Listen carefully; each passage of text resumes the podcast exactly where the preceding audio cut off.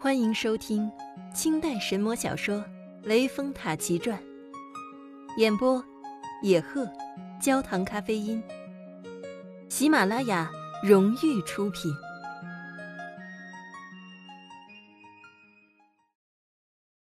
第五回，吴员外见书保友。话说，汉文同谢毅起身往苏州府而来。路上饥餐渴饮，夜宿朝行，不多日到了苏州。谢毅将文投进吴县，知县接了文书，将汉文发在须江日，遂发批回与谢毅回转浙江，按下不表。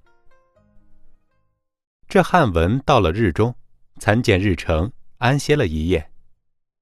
次日清晨起来，汉文按照姐夫的嘱托。取了一两银子送与日成，说道：“您买包茶叶喝。”日成得了意思，心中欢喜，便不再拘束汉文，由他自顾出门办事。汉文遂取了王员外的书信，出门问到吴家巷吴员外药店，将书信递进。员外拆开看了，就请汉文入内，分宾主落座。员外说：“仙官。”既然凤山义弟有书信到，叫老汉照顾你，那老汉自张照信中所言而行啊。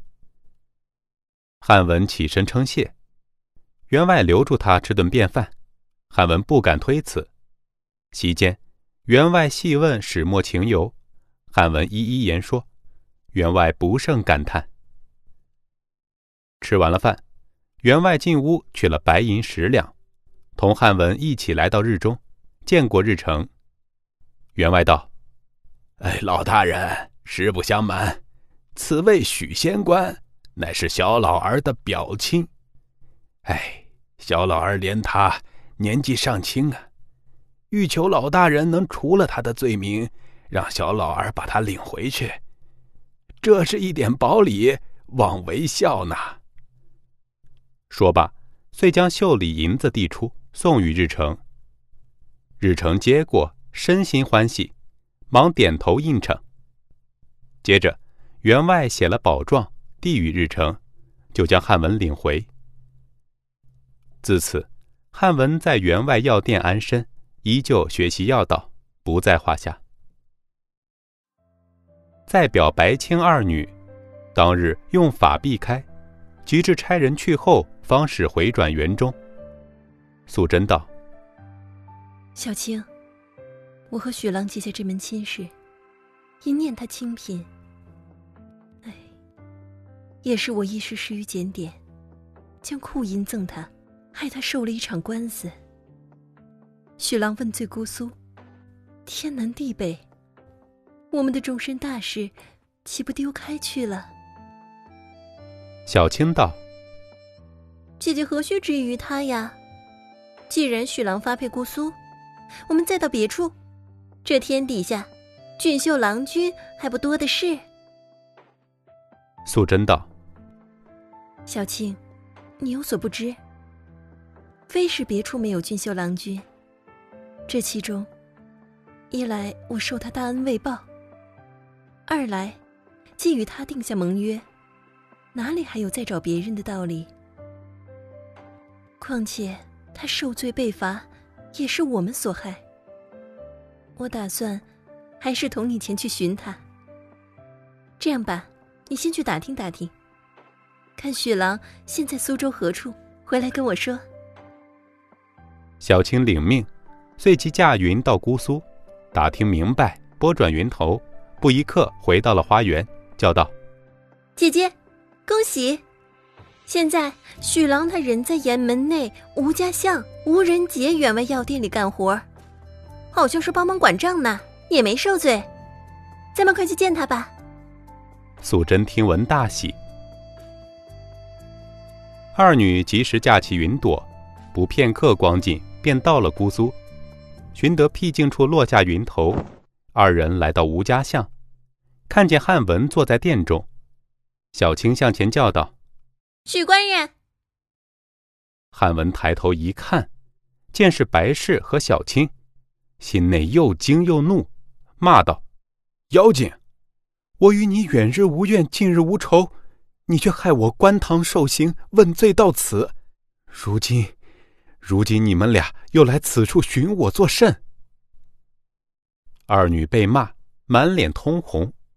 素贞开言说道：“官人，奴家既与你定下婚约，便不会更改。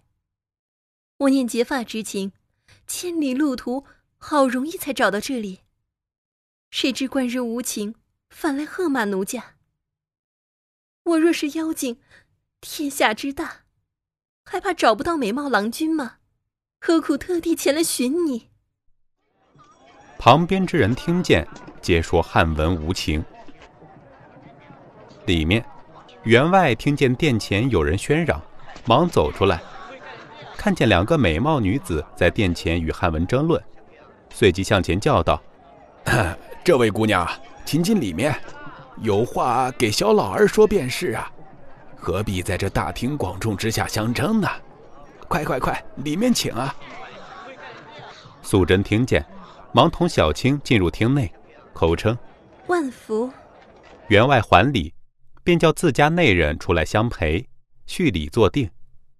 员外问道：“姑娘贵居何处？高姓尊名啊？令尊令堂在否？与仙官何亲呀？今来闭殿，何事与他相争？”素贞流泪道：“员外。”夫人在上，便实不相瞒。奴家浙江杭州府钱塘县人，先父白英，官拜总制；先母柳氏，诰命夫人。家中并无兄弟，单生奴家一人，取名素贞，今年十七。这位是我的丫鬟小青。奴家也是命苦。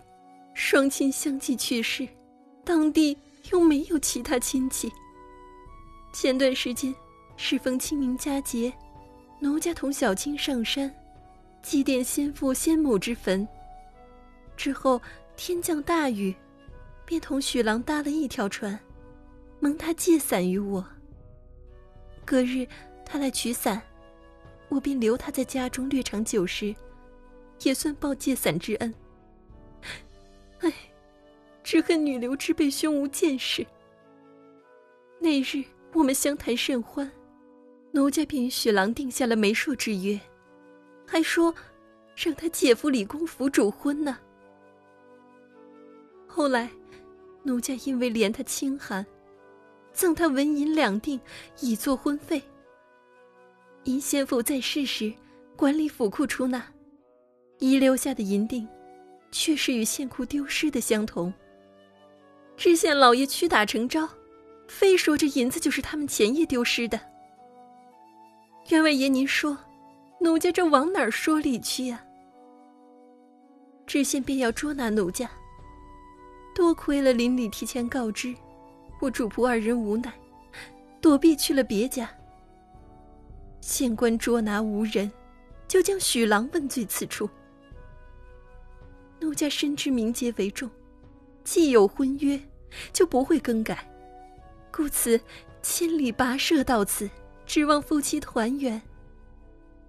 不料徐郎薄情，不肯相认，反而，反而说奴家是妖精。罢了，他既不肯相认，我也没脸回家去了，不如就死在这儿。遂立身起来，眼见就要往外跑去。员外和夫人见了，惊得魂飞魄散。夫人急忙向前抱住。员外劝道：“哎呀，姑娘啊，不需轻生，这事儿包在老汉身上了，我替你做主。”